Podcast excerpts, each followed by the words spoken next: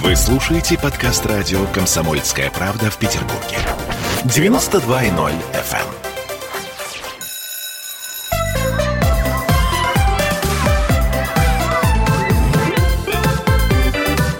Родительский вопрос.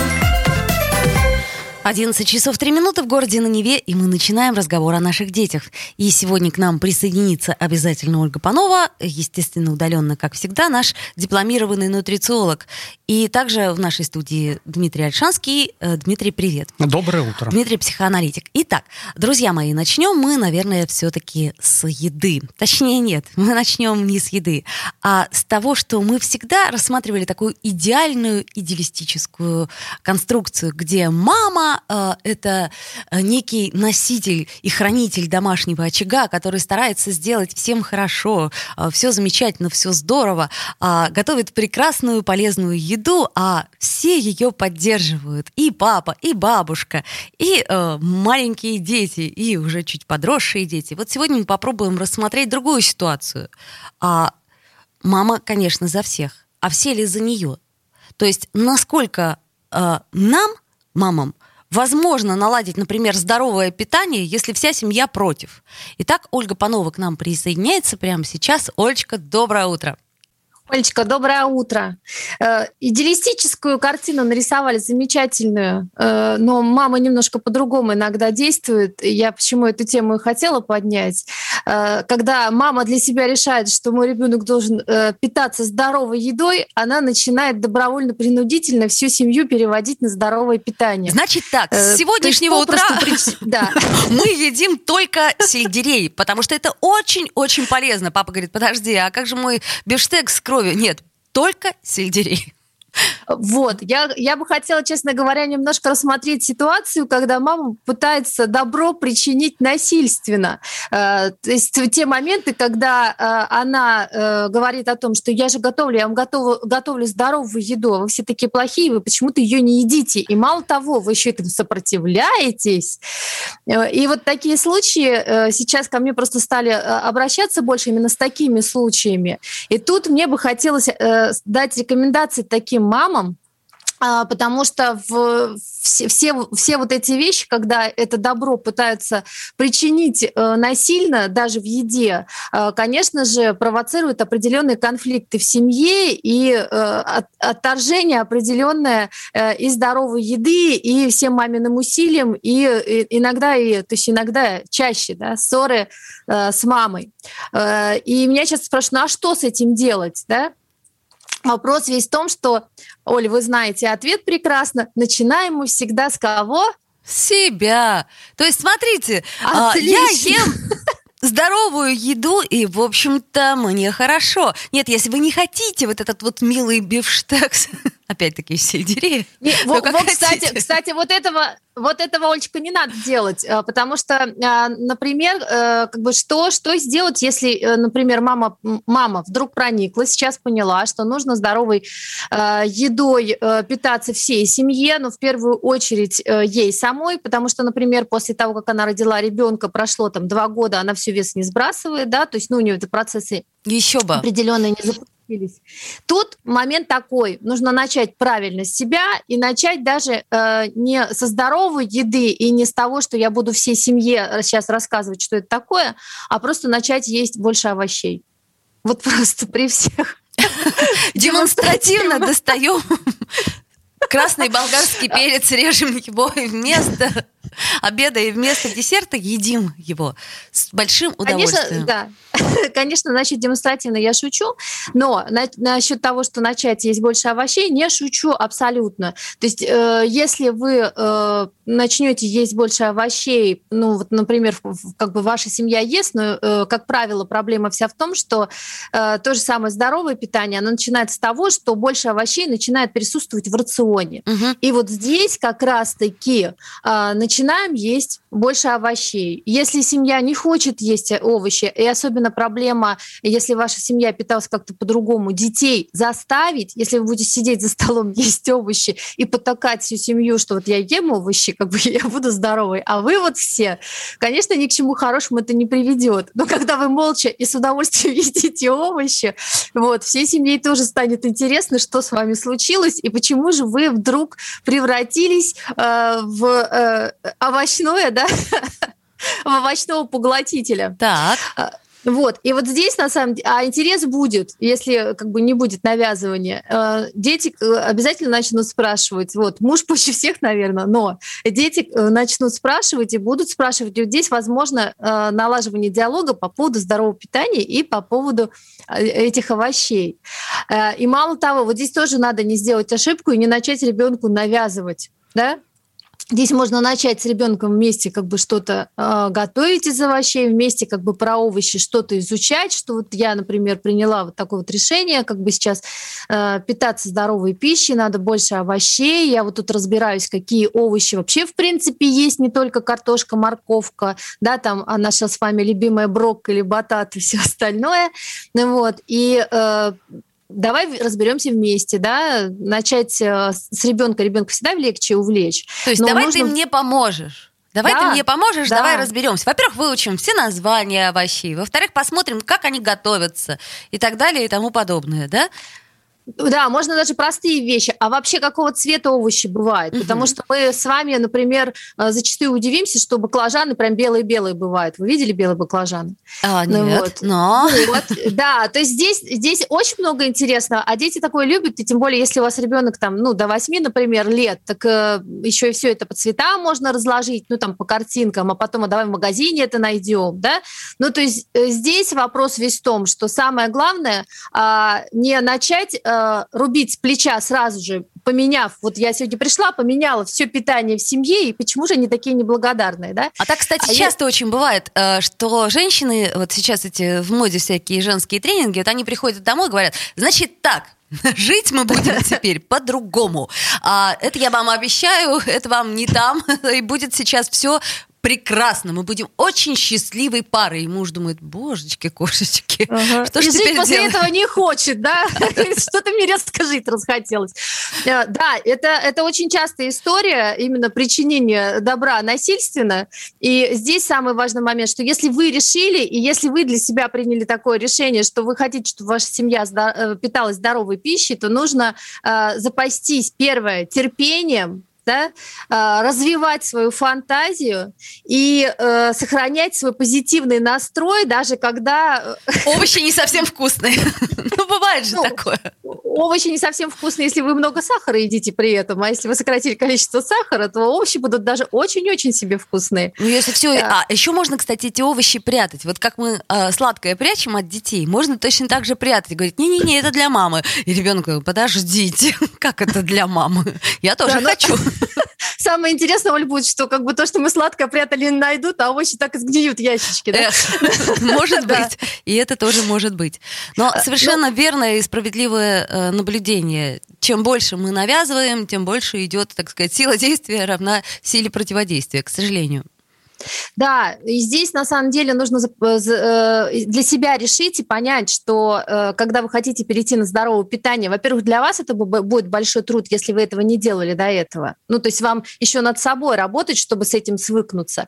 Э, потом, то, что касается семьи, вам же нужно вовлечь их, а вовлекать семью в это во все это тоже большой и адский труд и а, много-много э, сил, да, и мало того еще позитивный настрой, что они должны будут увидеть, как замечательно вы э, питаетесь, как вам от этого хорошо, то есть мы помним, что как бы мы для них самый большой пример, э, и даже если все э, будет продвигаться медленно с точки зрения того, как семья э, будет э, с вами или как это или против вас, но чтобы они не были против вас в этом этом во всем, не нужно им навязываться, а нужно э, смотреть на долгосрочные цели, того, что в конечном итоге все равно, говорят, будете у меня все питаться здоровой едой, ну ладно, чуть попозже. Ну, в общем-то, скрыть какие-то намерения поначалу можно. Я совершенно полностью с вами согласна. То есть не обязательно сразу и все выкладывать. А, вот. я, я бы не сказала, кстати, что скрывать. Здесь вопрос весь в том, что э, я бы э, сказала всем, что я вот собираюсь переходить на здоровый, здоровое питание, я собираюсь вот так питаться, и собираюсь это делать за тем-то, за тем-то. И э, хотите, присматривайтесь как бы к этому, хотите, кушайте, как кушали, ну вот, но я, если хотите, буду иногда рассказывать, зачем я это делаю, да. Ну а если тут... при этом еще и похудеть на пару-тройку килограмм и показать это, то, в общем, я думаю, что муж уж точно заинтересуется. Если к этому моменту вы еще остались в семье, то семья, да, результат увидит, да. То есть наша задача а, а научить семью здоровому питанию, б сохранить ее при этом. Да, да, да, да, потому что э, э, это, это действительно ну, проблема, тем более, когда, э, допустим, семью и внука вы вовлекли в это во все, а дальше остается другой фронт работ, бабушки и дедушки, их которые нельзя постоянно, как, как мы помним, приносят нам киндер-сюрпризы и прочую-прочую ерунду. А, ну вот буквально минута у нас остается, я думаю, что а, собственно, многие сделали для себя выводы, и многие себя сейчас узнали. Когда ты прочитал какую-нибудь умную книжку, когда ты узнал какую-то новую методику, и тут же хочешь проэкспериментировать. И полем для эксперимента будет, увы, твоя семья. Поэтому, друзья мои, ну, ну не старайтесь экспериментировать на близких людях. Все будет хорошо, все будет. Стоит только захотеть, просто надо проявить максимум, так сказать, дипломатии и всего прочего. Главное — терпение. Терпение. Да, особенно в этот зимний прекрасный день, когда на градуснике а, давно бы не видели такой температуры. А, Ольга Панова, дипломированный нутрициолог а, и наша большая помощница в сфере еды, а, была с нами на связи. Сделаем паузу, послушаем рекламу, вернемся в эфир.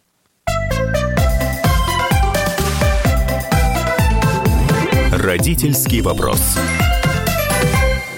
Присоединяйтесь к нам в социальных сетях – Подпишитесь на наш канал на YouTube.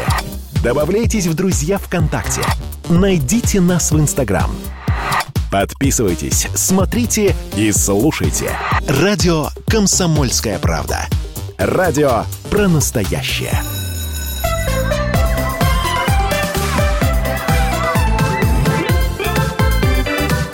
Родительский вопрос. Вновь возвращаемся в эфир 11.16 в Петербурге и продолжаем наш разговор с Дмитрием Альшанским, психоаналитиком. Напомню, что мы в прямом эфире, что нам можно задавать вопросы. А, сегодня мы продолжаем так вот органично а, после еды а, тему после родовой депрессии и вообще родительской депрессии. Кстати, это очень логично, потому что я так полагаю, что женщина, которая вбила себе в голову какую-то идею фикс, и столкнулась с полным непониманием своих домашних, что тоже вполне возможно. Если загонять палками в рай, то, в общем-то, можно получить это непонимание. И тогда она может впасть э, вполне себе, возможно, ну, если не в депрессию, то в сильную тоску по поводу того, что ее, ах, не понимают. Она и так старается с утра до ночи, и фоточки-то хорошие выставляет. И вот я приготовила очень здоровый завтрак. И вот у меня сколько лайков? Почти тысяча, потому что я, эгегей, я настоящая настоящая супермать. Но вдруг неожиданно почему-то э, мужчина, э, муж и, так сказать, э, близкое окружение, как бабушки, говорят, ну что ты дурью маешься? Вот, из-за этого, э, если как фактор, то, наверное, тоже можно впасть в депрессию. А правда ли, Дмитрий? Как ты считаешь? Э, я думаю, что любая идиллическая картина, которую ты у себя рисуешь, при этом чем более детально ты ее рисуешь, тем э, выше шансы того, что будет разочарование. Э, по Потому что представь себе, да, ты моделируешь свое будущее, и вот здесь у меня будет корт, здесь у меня будет бассейн, здесь у меня пятиэтажный особняк, а вот там будет стоять вазочка, да. Угу. И в тот момент, когда все это происходит, и корт, и особняк у тебя есть, и бассейн, а вазочка там не стоит, у тебя ощущение, что не совпало. Да? И поэтому чем более детально ты прорисовываешь картину будущего, тем выше вероятность разочарования. Вот. Поэтому все вот эти заходы с сегодняшнего дня мы будем жить совсем по-другому, я вообще знаю как, я тут в журнале прочитала, как быть счастливой, да, и вот сейчас мы вот это будем делать. Это королевская дорога в депрессию, просто зеленый свет э, и э, э, три полосы движения туда. Да? Э, чем э, больше ты фанатеешь от какой-то сверхидеи, тем выше степень разочарования. Но тут в скобочках скажу, что ведь не всякое разочарование – это депрессия. Вот, да, давай попробуем все-таки разобраться и разделить. Вот есть, например, такое интересное понятие, я о нем не так давно узнала, э, называется оно baby blues. То есть это э, как, как ни странно, разница между этим самым бэби-блюзом и депрессией, она глобальная. В русскоязычной среде, кстати, это понятие очень редко употребляется. А, то есть женщине грустно после того, как она родила ребенка. То есть э, подавленное состояние духа возникает сразу после э, родов. Ну и, в общем, как показывает практика, во многих семьях, как только-только появился ребенок, маму резко задвигают на второй план, и, собственно, ей э, перестают уделять внимание, и которая она, понимаешь, вот во время беременности женщина, она себя, ну, это я тебе расскажу как женщина, она себя чувствует неким избранным существом, которое, а, в которой совершается некое таинство, вот. А тут вдруг раз, и а, ты перестаешь себя чувствовать этим избранным существом, несмотря на тот подвиг, который ты совершила, а именно ты родила новое существо. То есть для женщины, ну, большинство женщин воспринимает это реально как а, подвиг, как чудо и как вообще что-то такое, ну, после чего вообще не страшно. Но после этого подвига вдруг возникают годы и годы. И как только ты это понимаешь, э, в общем-то, это, так сказать, э, легкая форма послеродовой депрессии, она обеспечена практически всем. Да, и э, любая женщина нечто подобное переживает. Я в, в прошлый раз как раз о, о чем-то подобном говорил. Пока ты ребенка вынашиваешь, ты вот э, смысл жизни носишь в себе, да, и он, он внутри тебя находится. Э, и поэтому ты вот, э, женщина, которая готовится стать матерью, это вот некий символ такой, да. А потом этот самый жизненно важный орган, он из тебя выходит, его в самом прямом смысле от, отрезают, и он становится самостоятельной личностью. И потом, когда мама идет с ребенком, то в основном, конечно, центр внимания на ребенке и он из, из, изнутри женщины переносится на ребенка. И поэтому психоаналитики нам говорят, что для женщины ребенок – это ее фалос, да, это то, чем она гордится, то, что она демонстрирует. Но он не во мне, он где-то в другом, да. Э, и поэтому, кстати говоря, многим матерям так сложно детей от, отпускать. Это же смысл моей жизни, это моя гордость, это да, то, что я показываю обществу, какая я молодец и все такое. Эм, у, у, у нас пятерки, а еще мы корью перебываем болели. Да, а по фигурному катанию у нас грамота. Вот, то есть многие матери воспринимают это как, как продолжение себя. И довольно сложно принять тот факт, что это самостоятельная личность со своей психикой, со своими мыслями. И иногда он тебя может любить, а иногда он тебя может не любить, а иногда ему хорошо с тобой, а иногда ему хорошо отдельно от тебя. Да? Э, и вот, вот эта сепарация, да, многие женщины не могут это пережить, потому что ты э, некий центр центр вселенной своей, да, нечто смыслообразующее не только наружу выпускаешь, но и вообще отпустить должна, и потом оно пойдет и в тебе нуждаться не будет. Вот, и э, через 40 лет это станет самостоятельная личность все-таки, ну, вот, через которая будет лет, жить отдельно. Ты, ты же понимаешь, пока мы бессмертны, через 40 лет нам не грозит. То есть мы э, все-таки живем сейчас, и хотя если э, брать пример э, умной Эльзы, да, которая уже заранее спланировала, так сказать, что вот ребеночек пойдет туда, а тут ему упадет упадет это.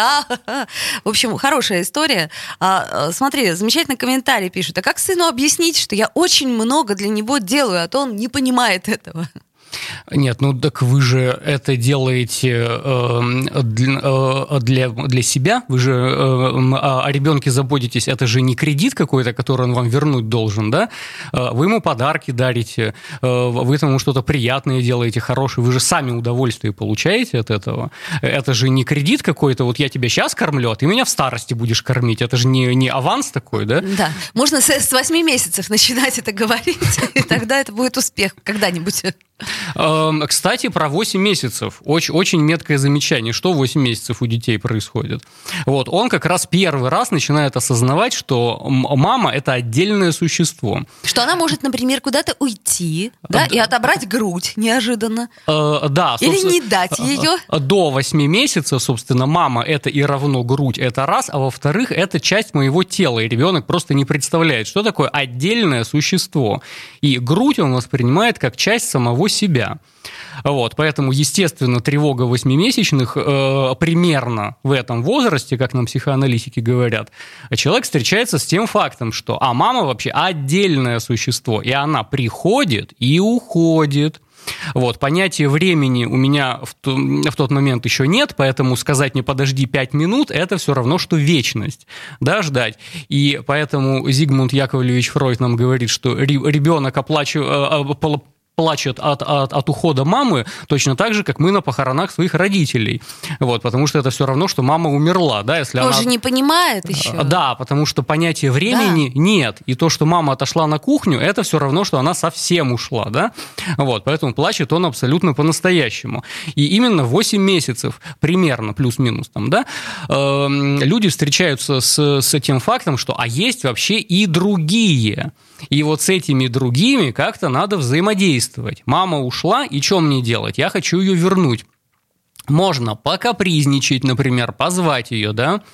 Можно попытаться стать там хорошим мальчиком или девочкой, чтобы она вернулась. А хорошим это как?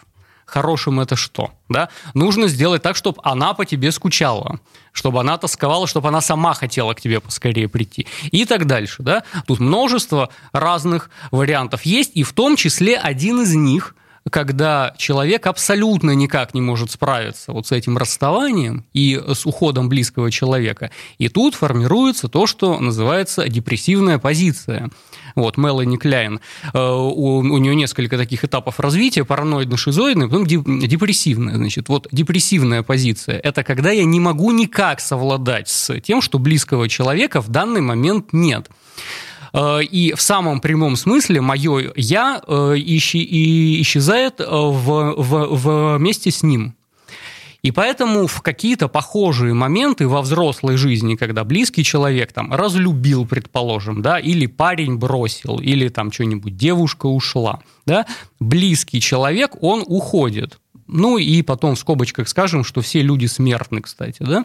Вот, близкий человек уходит. И если у меня нет опыта переживания э, утраты, опыта траура да, по, по ушедшему человеку, то я проваливаюсь в депрессию, потому что мое «я» уходит вместе с ним.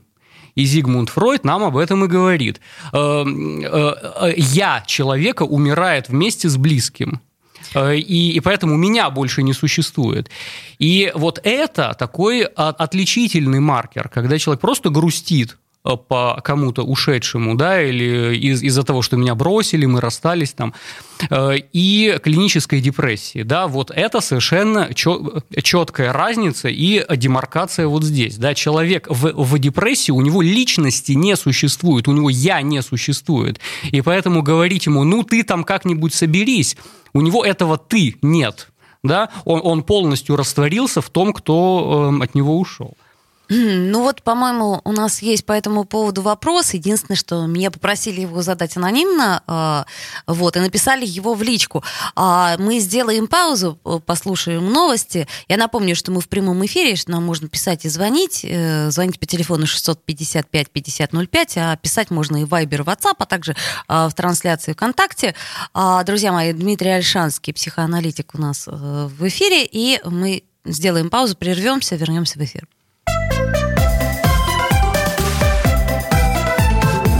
Родительский вопрос. В Ленинграде открыт рок-клуб. Рок-н-ролл жив пошли на работу к Борису Борисовичу Гребенщикову, и Борис Борисович сторожил эту баню. Первые рок-группы. Я говорю, а дай мне кассетку послушать. А я тебе, говорит, сейчас спою. И вот, видите, Цой, мне одному, он мне поет все. Восьмиклассницу, гуляю. И меня уже так вставило. Первые фестивали. И там, и там был сидячий зал, и там, и там было жюри. Более того, жюри выдавало всякие грамоты и дипломы, которые впоследствии по жизни могли очень даже пригодиться и настоящий драйв 80-х. Часто это заканчивалось все визитом в милицию. Легенды и мифы Ленинградского рок-клуба. Каждую субботу в 21.00 на радио «Комсомольская правда» в Петербурге.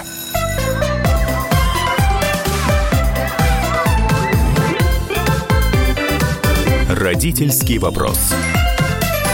11.33 в городе на Неве. Мы продолжаем передачу «Родительский вопрос». И э, мы, это Ольга Маркина и Дмитрий Альшанский, говорим сегодня, продолжаем, точнее, то, тоже наш разговор про э, депрессию, про родительскую депрессию, в частности, про материнскую депрессию. И э, перед тем, как уйти на новости, э, мы говорили о том, что есть вопрос. Вопрос э, сформулирован очень, так сказать, э, деликатно, поэтому, как меня просили, я не буду э, имя называть человека, который вопрос задал.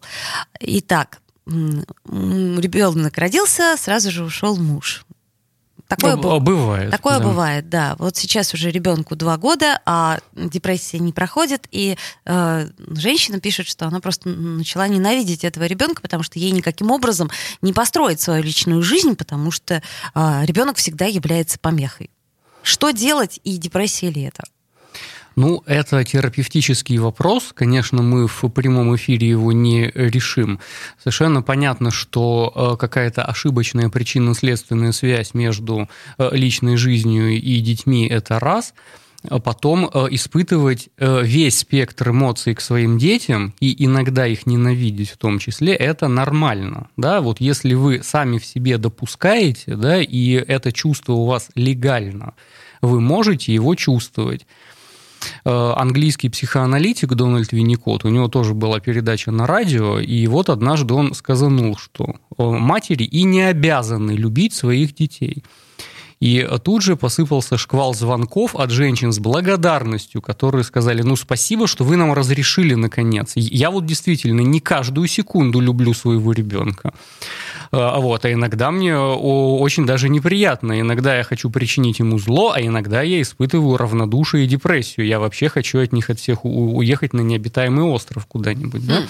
И вот наконец-то вы нам разрешили, потому что вот весь этот слащавый, приторный, тошнотворный миф про счастливое материнство, что ты каждую секунду улыбаешься голливудской белозубой улыбкой и постишь это все в Инстаграме, прям такое счастье материнства, такое счастье материнства, что прям кушать не могу, да?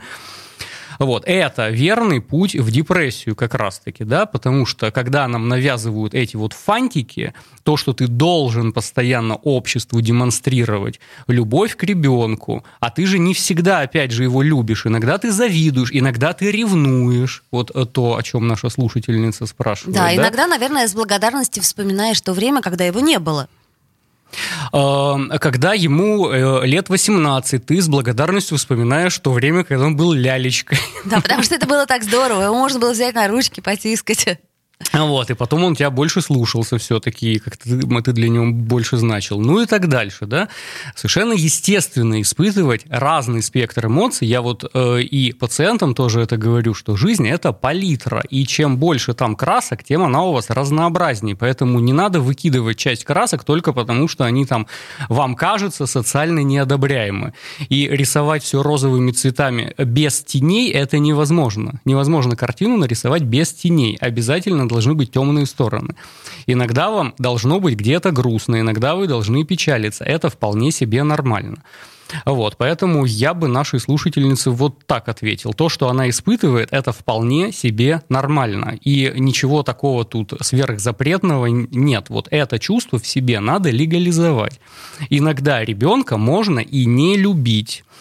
Вот. Но э, то, как она сформулировала вопрос, здесь есть ошибочная причинно-следственная связь о, о, о, о привязанности к ребенку и уходе мужа. Вот. Это тот вопрос, который я бы в терапевтическом пространстве стал решать, э, как у нее вот такая установка сформировалась. Э, вот. И это продолжает, собственно, ту мысль, которую я начал. При депрессии мы теряем собственное «я». Вот нам навязывают некоторые фантики, которые ты должен на себя нацеплять и демонстрировать, и вот тогда твое «я», оно исчезает и растворяется. И поэтому посмотрите, скажем, на ин ин Инстаграм людей, которые там впали в депрессию или, не, не дай бог, там закончили жизнь собственными усилиями в результате этого. Они э, кишмя кишат просто каким-то позитивчиком отпуском, яхтами, побережьями, какими-то телочками, пальмами, кокосами. И вот это всюду вас просто, э, если вы откроете такой Инстаграм, да, то вас просто бомбардируют позитивом. И это до такой степени тошнотворно становится, что волей-неволей закрадывается мысль, что а у этого человека что-то не то вообще Хорошо. происходит. Подожди, я сразу задам вопрос. Э, То есть получается, что все социальные сети, Инстаграм в частности, это зло, которое приводит нас к депрессии? Нет, это не зло, это всего лишь маркетинговый инструмент, который заставляет вас покупать. вот, вот и все. Само по себе это не зло, то есть не большее зло, чем супермаркет, например. Да? Он, он формирует у вас определенный спрос и заставляет вас думать определенным образом, чувствовать определенным образом. А дальше это вопрос ваших защитных механизмов психики. Вот. И при помощи закрывания лэптопа, э, да, это все решается очень легко. Вот, просто отключаете о себе интернет и ложитесь спать, например, или книжку читать. Э, Вот, поэтому этот абьюз довольно э, легко решается. Кнопочкой выкл, как говорится. Хорошо, предположим, но не все же в жизни можно выкл, как говорится, опять-таки. Смотри, а, получается, э, если мама находится в депрессии, а мы это выяснили уже, что это возможно, вполне возможно, и ряд факторов а, они к этому приводят, то что при этом чувствует малыш? Э, Вот, это тоже хороший вопрос. Э, Мы уже обозначили с тобой возраст около 8 месяцев, да? Только после этого ребенок вообще начинает понимать, что другой существует. А до 8 месяцев э, он переживает это так, что у, у- у- у меня депрессия. Да, потому ну, То мы есть с- пуповинная связь как Да, таковая, да. она существует, это не миф, это действительно так. Мы с мамой одно целое. Примерно до 8 месяцев, опять же, повторю, там плюс-минус. Мы одно целое. Поэтому если она болеет, то и я болею. И э, э, вот тут в самом прямом смысле мы испытываем депрессию. И вот дальше очень важно. Это вопрос фор- формирования собственной личности. А где и как появляются границы? А где и как мы отделяемся? А как формируется мой нарциссизм? Да? Моё, моя способность самого себя воспринимать, самого себя рефлексировать вне зависимости от отношений с кем-то, да? вне зависимости от социума, вне зависимости от лайков. И вот я, раз уж принес научную литературу, да, Юлию Кристеву «Черное солнце. Депрессия и меланхолия», как раз про материнскую депрессию. Вот. Я тут закладочек понаделал, поэтому кое-какие фрагменты прочитаю вам.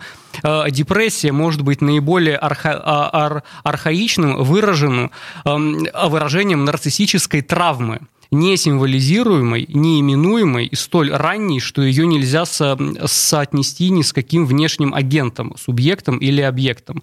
У депрессивного человека, склонного к нарциссизму, печаль на самом деле является единственным его объектом. Вот для того, чтобы печаль не была единственным объектом, вот тут как раз и нужно обратиться к этому периоду грудного вскармливания.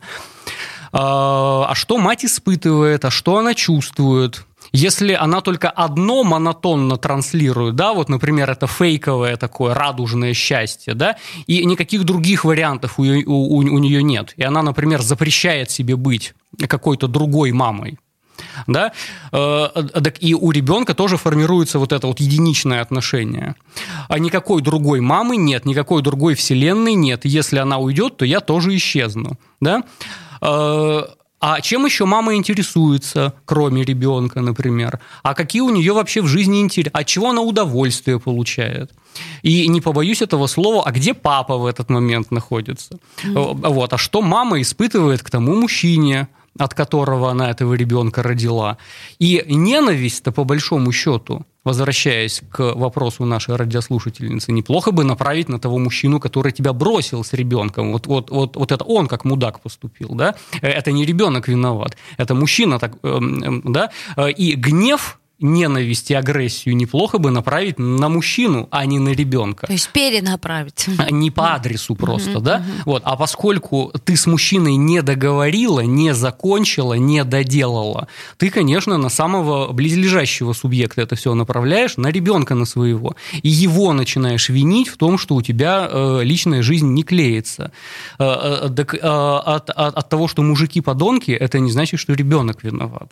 Да? Ну, есть... тут, видимо, я, я так понимаю, что э, чуть локализую, да, э, не потому, что он ушел, а потому что не складывается, э, не получается, э, ну, что называется, там, свидание не складывается и прочее, потому что мешает ребенок. Вот так вот. Ребенок не, э, не мешает. Свидания у вас не складываются совсем по, по другой причине. Да, я знаю матерей, у которых трое детей несколько любовников, и никак одно другому не, не мешает. Причинно-следственной связи здесь просто нет. А, вот, поэтому э, э, в отношения матери и ребенка неплохо бы привносить кого-то третьего вот, некую отцовскую функцию. И вот это, кстати говоря, профилактика э, депрессии. Да? Э, э, раз уж у нас одна минута осталась, то все цитаты я на будущее отложу. Вот. Резюмируя, значит, что я хочу сказать. Э, депрессия – это комплексное понятие, в котором есть и гормональный фактор, и социальный фактор, и нарциссический фактор утраты. Вот. Поэтому и какого-то одного ответа, вот давайте пить таблеточки, да, его не существует. К решению депрессии нужно подходить комплексно. Э, это самый распространенный диагноз на планете Земля на сегодняшний день, да, и одна из самых сложных задач для э, психотерапевтов и психоаналитиков. Да, ну и я хочу э, закончить в буквальном смысле слово статистикой. До 12% женщин имеют эпизоды депрессии во время беременности и от 15 до 21% в период первый год после родов. Вот. И самое лучшее время, кстати, для выявления послеродовой депрессии, это, как ни странно, период со второй недели и до шести месяцев после родов. Родительский вопрос.